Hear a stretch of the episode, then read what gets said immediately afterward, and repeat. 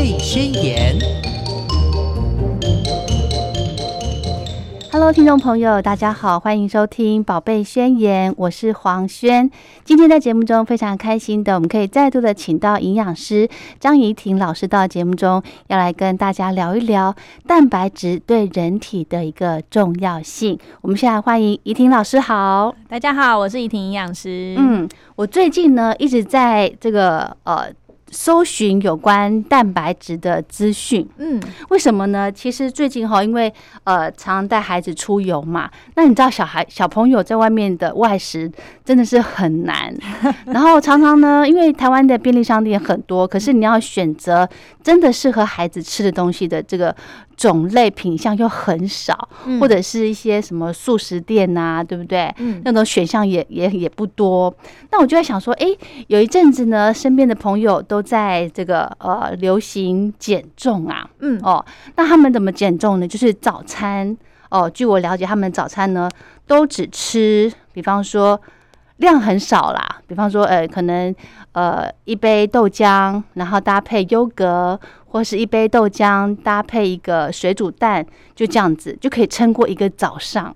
我有一次自己去试验，诶，真的会耶！就是什么叫撑过一个早上？就是你早上就不会饿了。嗯，对，这是因为蛋白质的关系吗？还是呃，减重为什么会特别强调蛋白质？是因为大家现在流行的是讲减糖分，嗯，所以就是淀粉要少。是，那淀粉要少的话，从我们身上的能量来源，其他两类就要多，就蛋白质跟油脂要够多。嗯，那为什么吃蛋白质当早餐会让你啊饱足感比较能延续？嗯，其实这也跟血糖稳定，然后还有呃其他的本来这些蛋白质类的食物，它的饱足感就是可以延续比较久的。哦，这件事也有关系。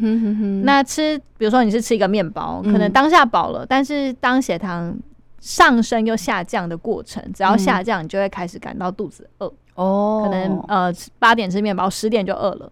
但你八点是喝豆浆，再加优格啊，或加蛋之类的。嗯，你可能要到十一点才会觉得，哎，好像有点饿了。哦，但其实再过一下，你就要吃午餐了，就会觉得，哎，好像早上这样子，其实比较能够延。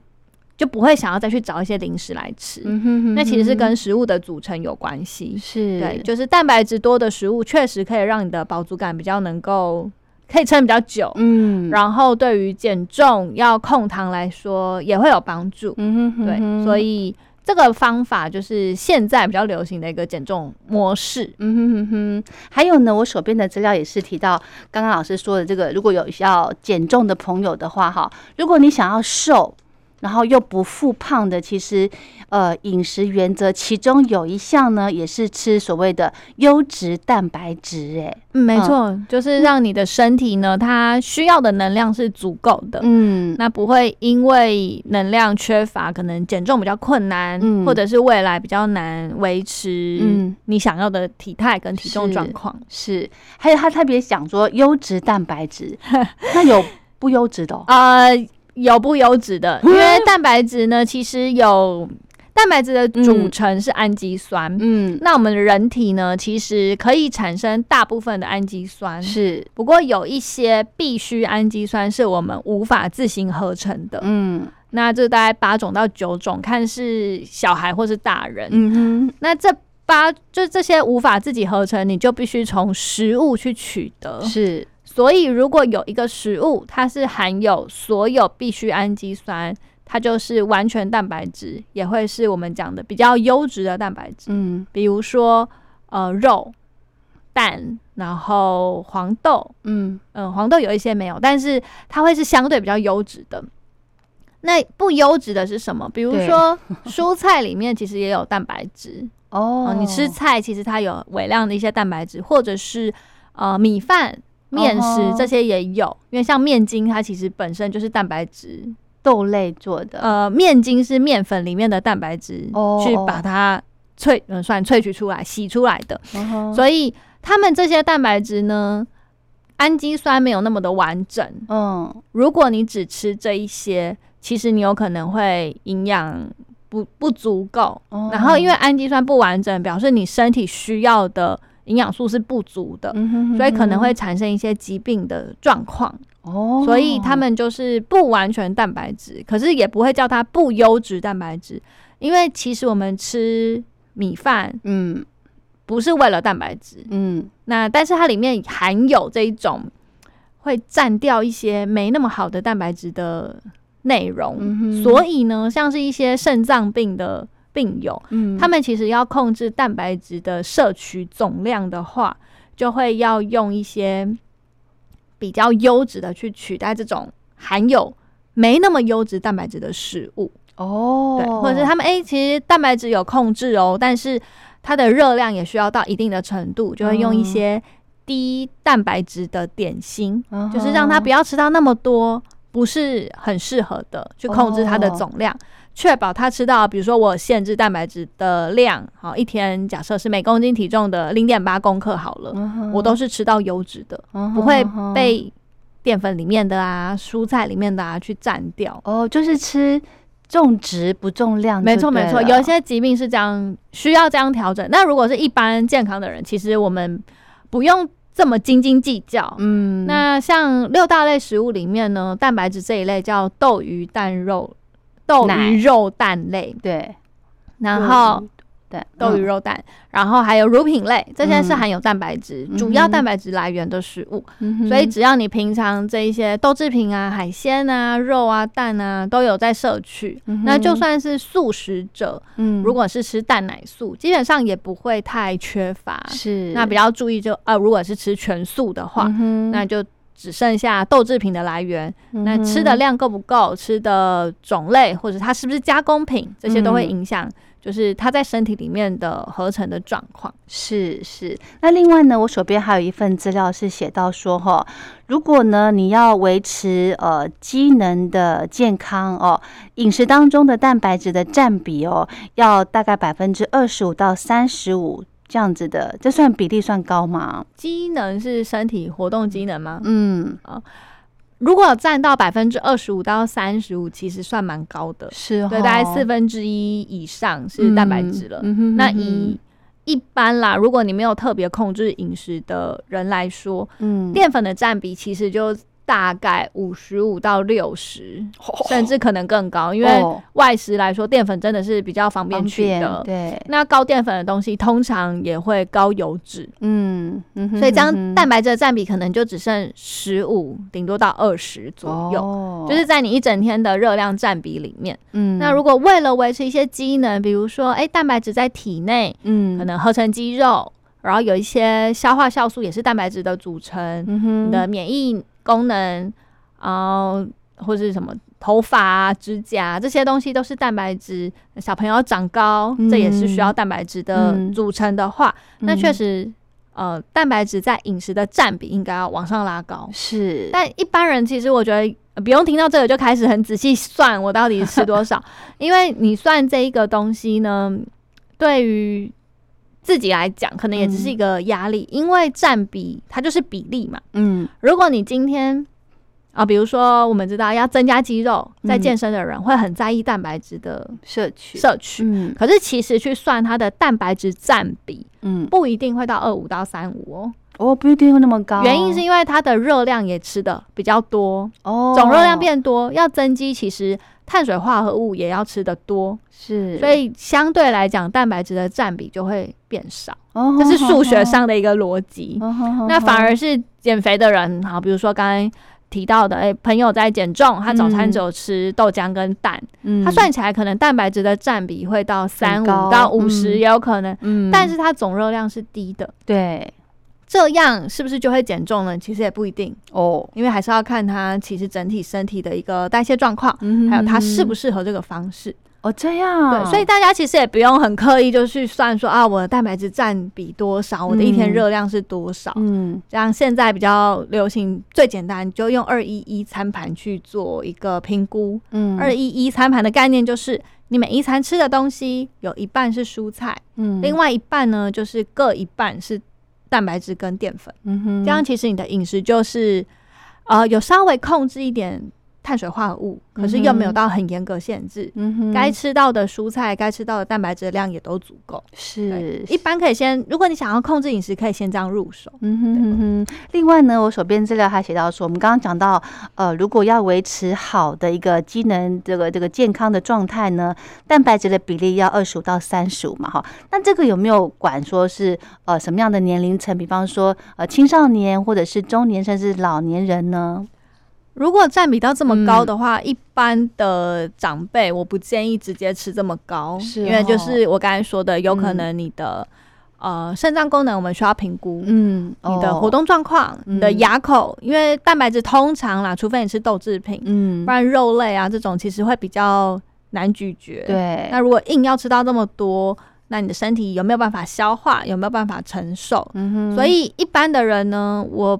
不建议到这么高，二五到三五其实蛮高，蛮高的。对，就是你整个餐盘有四分之一以上了。嗯，那我刚才讲二一餐盘，如果你吃三餐是这样的餐盘，你的蛋白质占比就是整个餐盘的四分之一，就是一整天的百分之二十五。嗯哼哼哼，是好。那既然呢，其实感觉好像蛋白质有很多的好处嘛，哈。嗯。但是呢。呃，照像刚刚营养师说的，吃太多或者是吃不够，嗯，好像都都不行哦。那所有食物基本上都是这样，嗯，对啊，像就算你说，哎，减肥要控糖，那我完全不吃淀粉，有的时候也是会导致一些身体状况哦，或是哦，我减肥我就要吃水煮餐，不吃油脂，一样就是荷尔蒙很容易失衡。哦。蛋白质也是，吃太多蛋白质一样会变胖。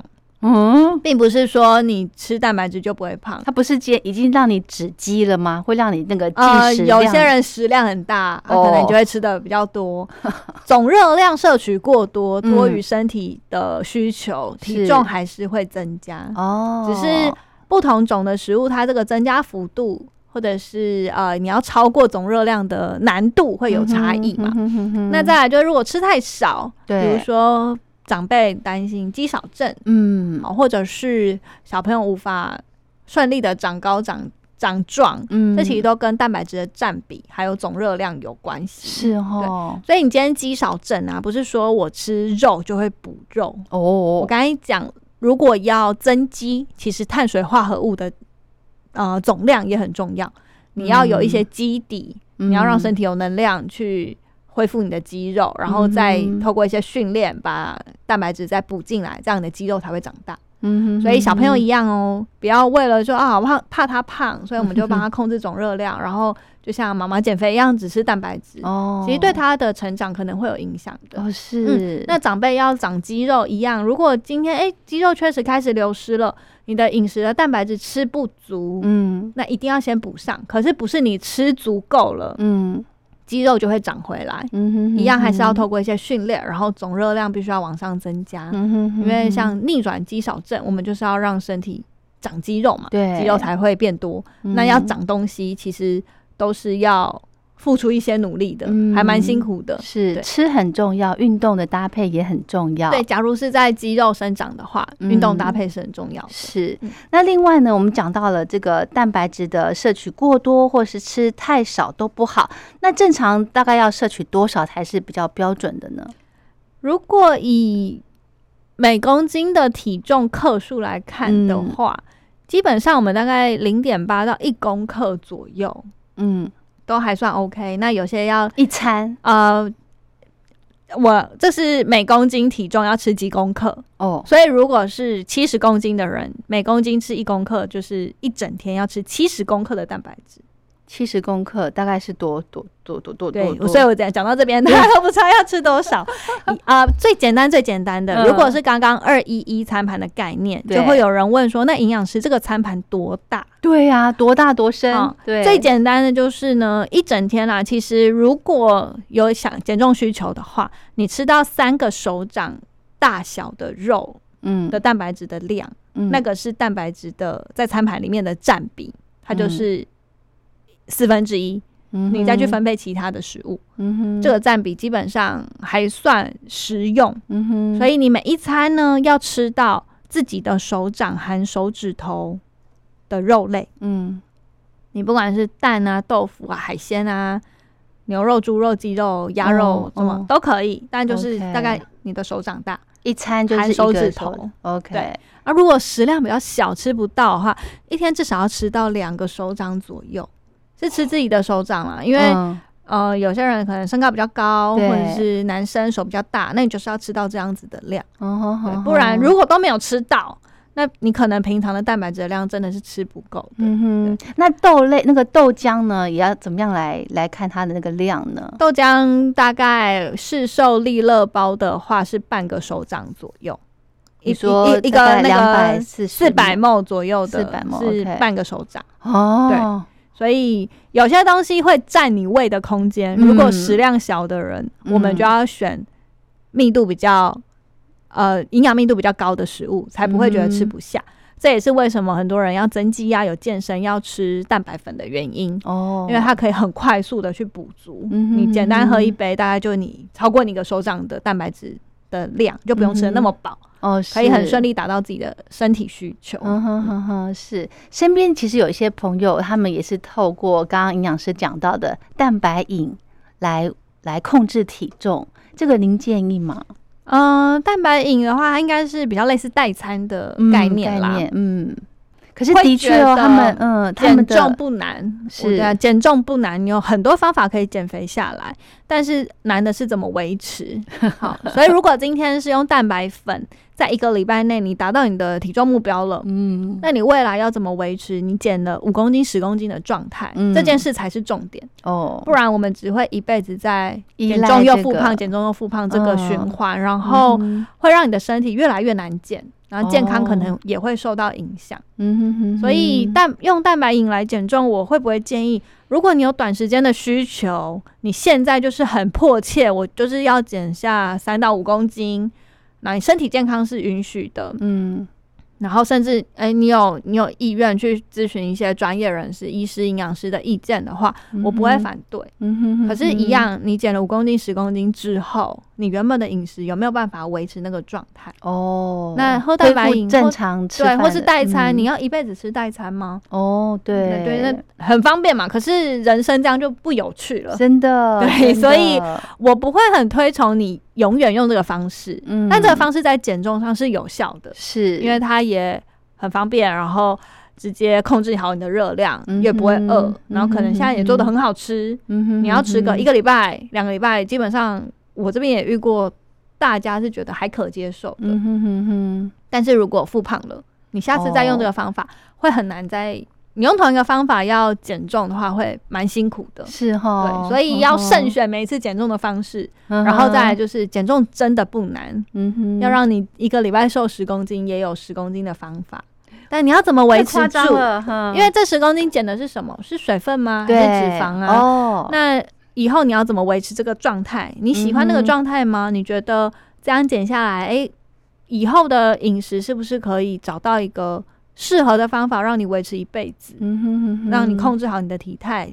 那我觉得这才是比较重要的。是是，感觉呢，这些有呃饮食上面的搭配或者是运动，都是要寻求专家的协助才有办法达成呢。嗯，应该不是说才有办法达成，因为。吃要控制嘴巴，你看到不应该，其实大家都知道什么应该吃，什么不应该。嗯，运动也知道哦，我可能就是要去走路也是运动啊，快走也是运动。嗯，可是为什么要找专家协助？对我个人觉得，以现代人来讲，是因为它最有效率。哦，你不用花很多时间自己去摸索说。哦，我是不是不要吃油，或者刚才我要我蛋白质要吃几克？我要怎么计算？我平常外食我要怎么办？难道我减肥我要确定这些克数我都要自己煮吗？嗯，或者是运动，我去健身房要做什么运动？我要动多久？嗯，这样有没有效率？好，或者是。那我怎么样把强度再进阶？怎么样不受伤？所以其实有个专业的人直接指导你，我觉得是最有效率的。然后从指导的过程中找到，哎，未来我自己可以协助的方法。这件事情，我觉得对现代人来讲很重要啦。是，不然每个人其实每个人都可以控制自己自己的饮食。就我有个客人很可爱跟我讲，就。其实营养师你讲的我都知道，只是跟你配合之后，我才能真的把我的嘴巴缝起来。真的，他是一个有血糖状况的客人啊。哦，他说他以前血糖控制不好，也二十几年了。嗯，原因是因为他老婆吃剩的水果啊、饭啊、面，他都会把它捡捡来吃掉，嗯他就觉得比较浪费。对，可是就是因为这个行为，他也知道，哦，我糖尿病不能吃那么多水果，嗯，可是我多吃这一口应该没关系吧？就导致他二十几年来他的血糖控制都不是的很不是很好。但是当有一个营养师去告诉他说你这样吃太多了。然后他真正落实这件事之后，他的血糖开始进步了。哦，而且饮食真的很重要。我也知道，哎，好像就是把嘴巴缝起来。可是你可真的可以把嘴巴缝起来来吗？当然不行啊！你生活还是要吃东西嘛。嗯，所以学会怎么吃，学会怎么动，对，是这些专家存在的意义。嗯，是的，是的。其实真的是有必要哈，其实可以去呃咨询一下专业的人士。就是吸收一下正确的知识，对不对？其实如果可以自己去呃料理你自己的这个饮食啊，或者是加上一些运动，其实真的像营养师说的，减重不是那么的困难的哈。没错。好，那另外呢，我们想要再了解一下呢，这个如果蛋白质摄取过量的话，它们有有没有坏处啊？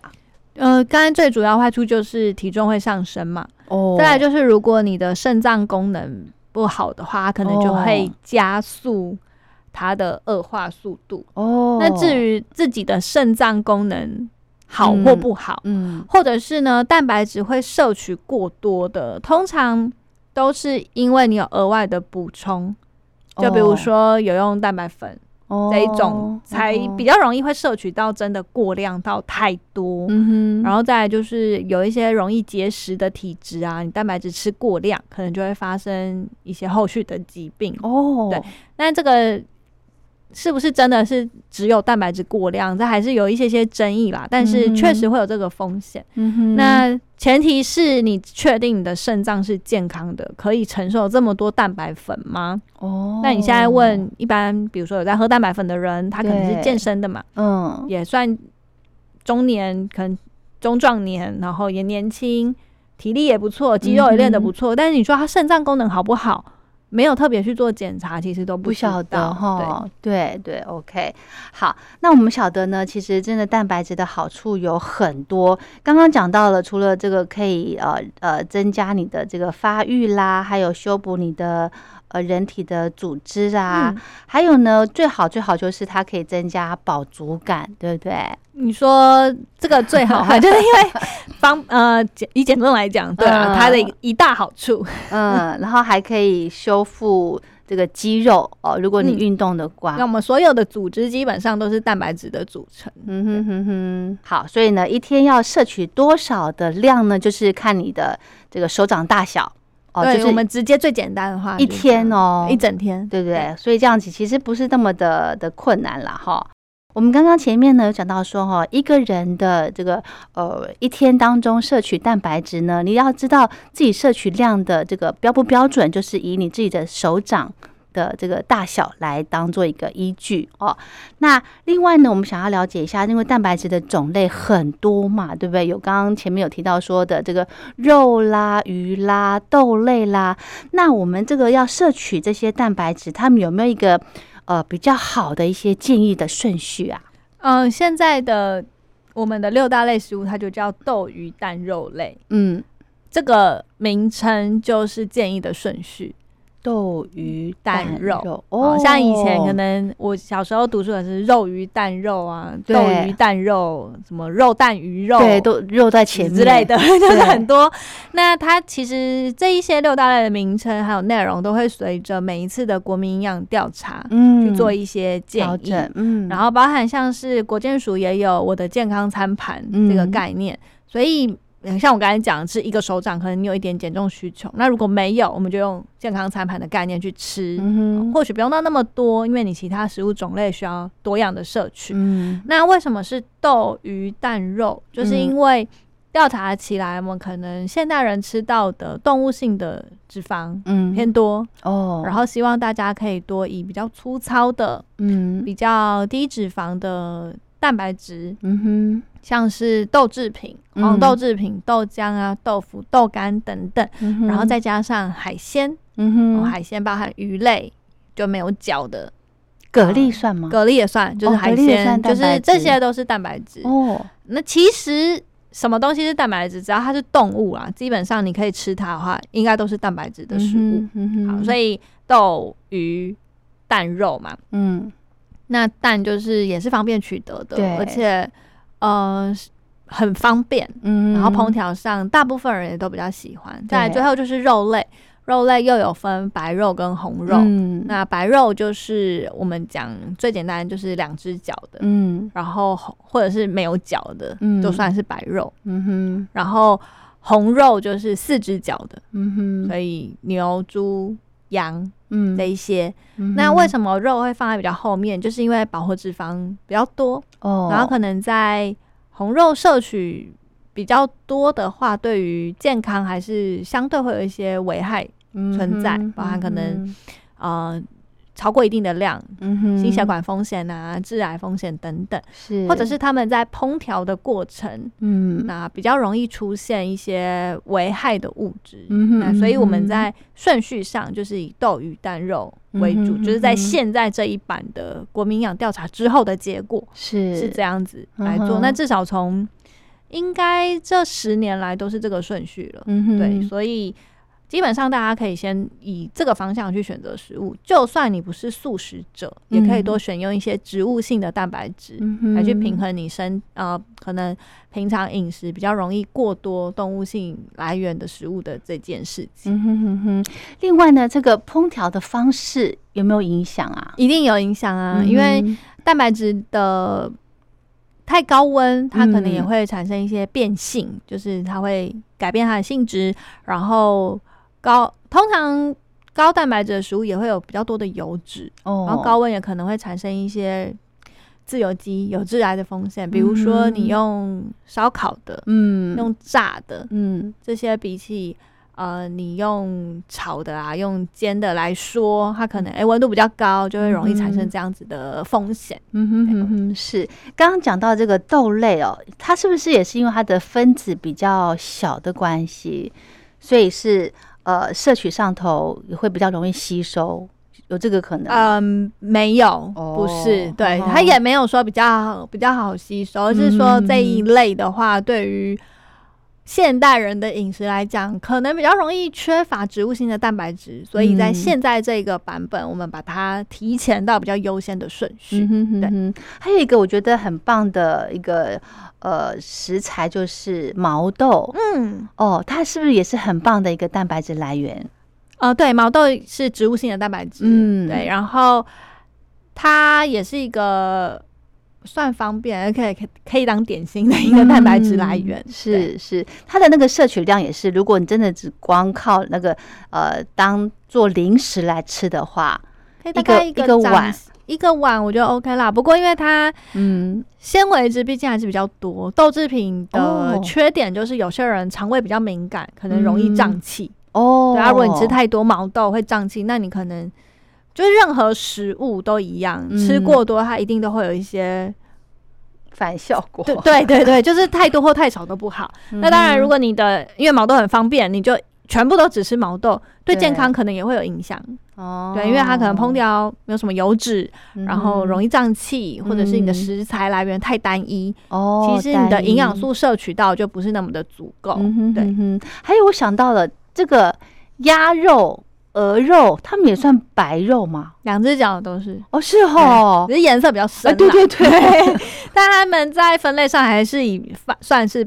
家禽呢，就是两只脚，我们都还是算白肉哦。脚小于四只的都是一白肉。OK，对，好，我刚刚想到了蛋白质，如果摄取过多的话，刚刚营养师特别提到说这个肾脏的问题，如果肾脏有状况的朋友的话呢，这个蛋白质的摄取的量呢，还是要经过专业的评估。是没错。那另外呢，好像蛋白质如果摄取过多的话，反而会造成钙质的流失啊，这个说法是正确的吗？呃，钙。质跟就是钙质的吸收跟体内的钙磷比这件事有关系。嗯，蛋白质可能会让磷变高，所以钙质吸收会下降。哦，对，这是有可能的。哦，是哦，对，或者一些呃加工品、素食，嗯，那种也会比较容易让蛋白质不好吸收，然后进而影响钙质。嗯哼，对，但前提都还是，其实你饮食里面钙质摄取量是足够的，我觉得不用太担心这件事。嗯，不用担心说啊，我吃蛋白质，所以我钙会无法摄取。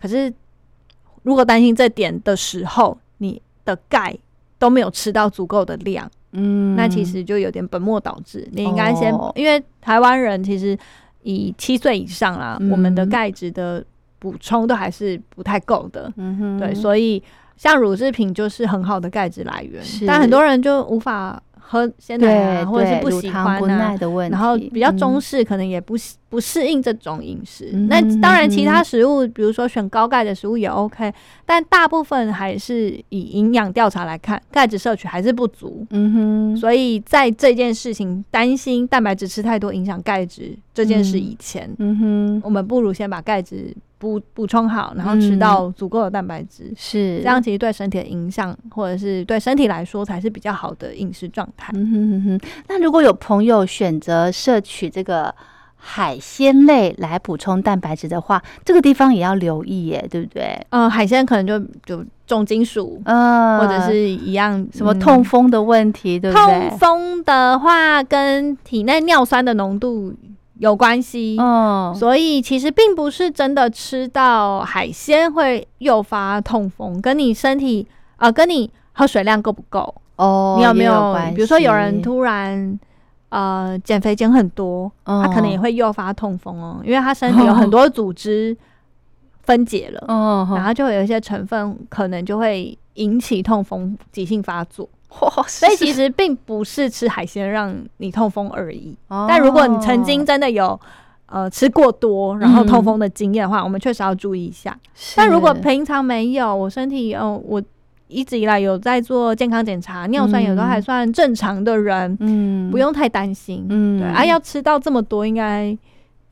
也是真的是蛮多的，反正我是觉得重金属这件事是需要关注的。一些大型鱼类啊，你尾鱼啊、鲑鱼啊这一种，如果没有特别去选择的话，他们确实以现在的环境来讲，比较容易受到污染。是，所以如果哎，你真的要以海鲜为你主要的蛋白质来源，嗯，慎选你的食材来源这件事也很重要。是。还有呢，我们也晓得哈，这个怀孕的妈妈也很需要摄取足够的蛋白质，对不对？没错，没错，对，就是怀孕就是要让另外一个东西生长嘛，生长过程中都很需要蛋白质。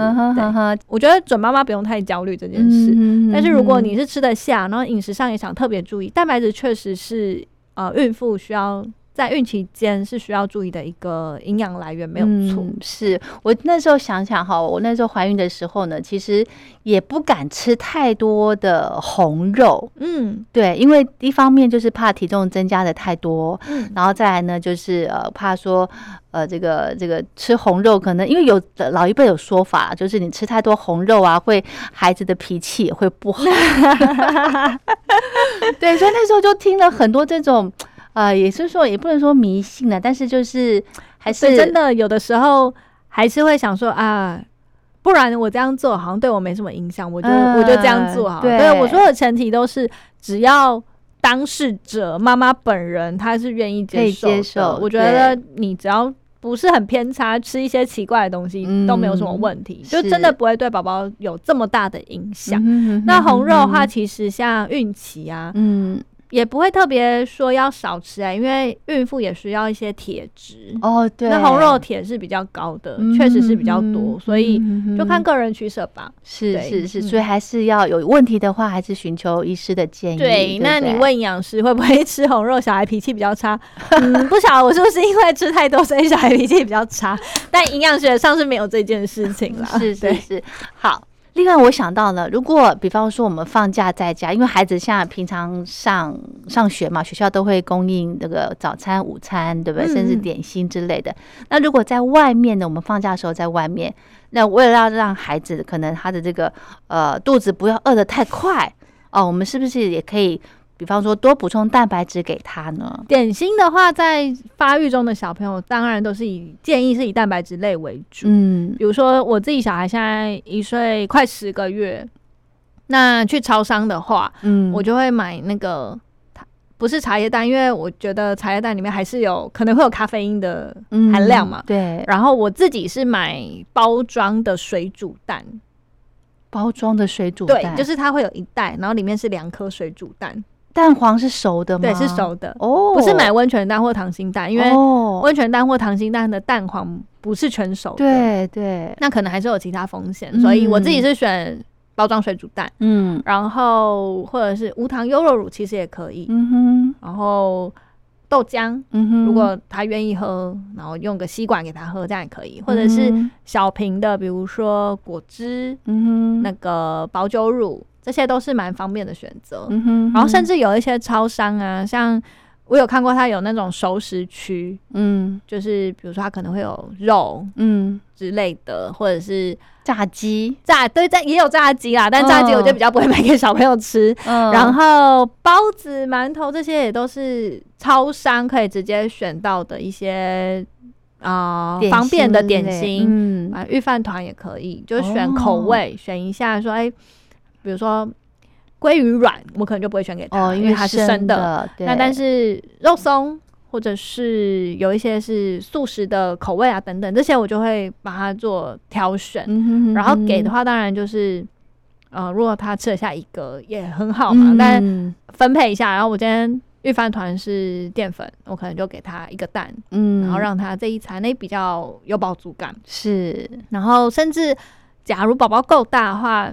一些坚果啊什么的，这些也都是 OK 的哦。所以基本上选择选择小朋友的点心啊，嗯呃，超商我觉得选择其实算还不少，就是对小孩来讲，他这个点心是可以被满足的。那如果真的没有办法，或者是他喜欢面包类，嗯，一些成分比较单纯的面包吐司，我可能也会做挑选哦。对，就是让。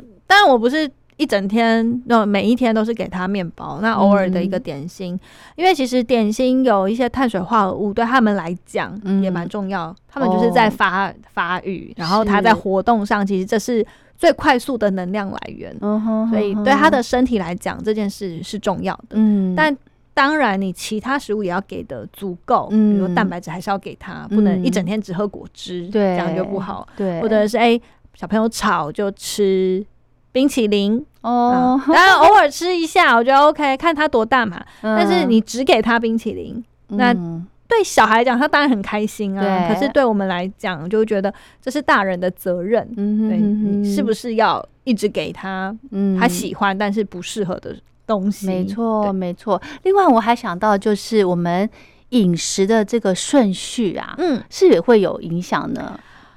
影响会有，嗯。呃，这个讲到可能就是在减重啊，或是血糖稳定上，一定会有一些影响。比如说你第一口吃进来，在空腹的时候，你直接吃含糖高的食物，例如水果，嗯，或者是吃一大块面包，嗯，血糖当然比较容易波动。哦。因为，嗯，有听过 GI 值的话。GI 值每个食物都有 GI 值，嗯，但是我们吃东西不会单纯是一个食物，是，比如说我不会只吃地瓜啊，有可能啊，或者我不会只吃番茄，类似像这种，我们会混在一起吃，比如说我会吃咖喱饭，嗯，哦，里面有马铃薯、地呃肉、红萝卜，一些酱料跟饭，或者是我会吃定时，里面有。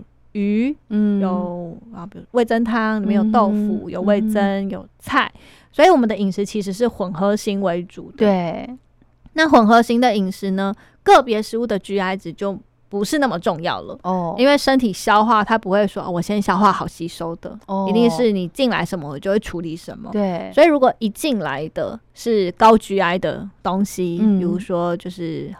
啊，很甜的水果好了，嗯，的血糖就会容易飙升。嗯血糖飙升的过程中，就比较容易导致情绪波动啊，或体脂肪囤积。嗯对，所以用餐顺序呢，如果是为了要控制或稳定血糖，稳定血糖就有机会控制体重。以这个角度切入的话，就是可能你先吃蛋白质或蔬菜，然后最后才是吃。呃，淀粉类、饭类，对，这种会比较适合。你的意思是说，如果我们一个便当来有肉有菜，我们就先把菜的那个先吃完，要吃完，或是你先吃都可以。哦，因为有些人是无法接受最后只剩白饭的，对啊，或是我无法接受我只吃肉，我不去配别的东西，对，因为有的口味比较重，对，所以就是以以一个我觉得是一个习惯的养成呢，就是我今天饿了，我不会直接去拿一个。拿一根香蕉来吃，嗯，我会知道说我现在饿了，我是空腹的，我可能要先吃一点有蛋白质的东西，再吃这一些含糖高的食物。哦，原因是因为我不想让我的血糖有太大幅度的变动，嗯，进而影响到我的血糖稳定，影响到我的体态控制。如果是以这个角度的话，那你当然就不会饭一个便当篮就先把饭全部吃光，然后再吃菜跟肉嘛，不会做这么极端的事情。哦，但其他就是。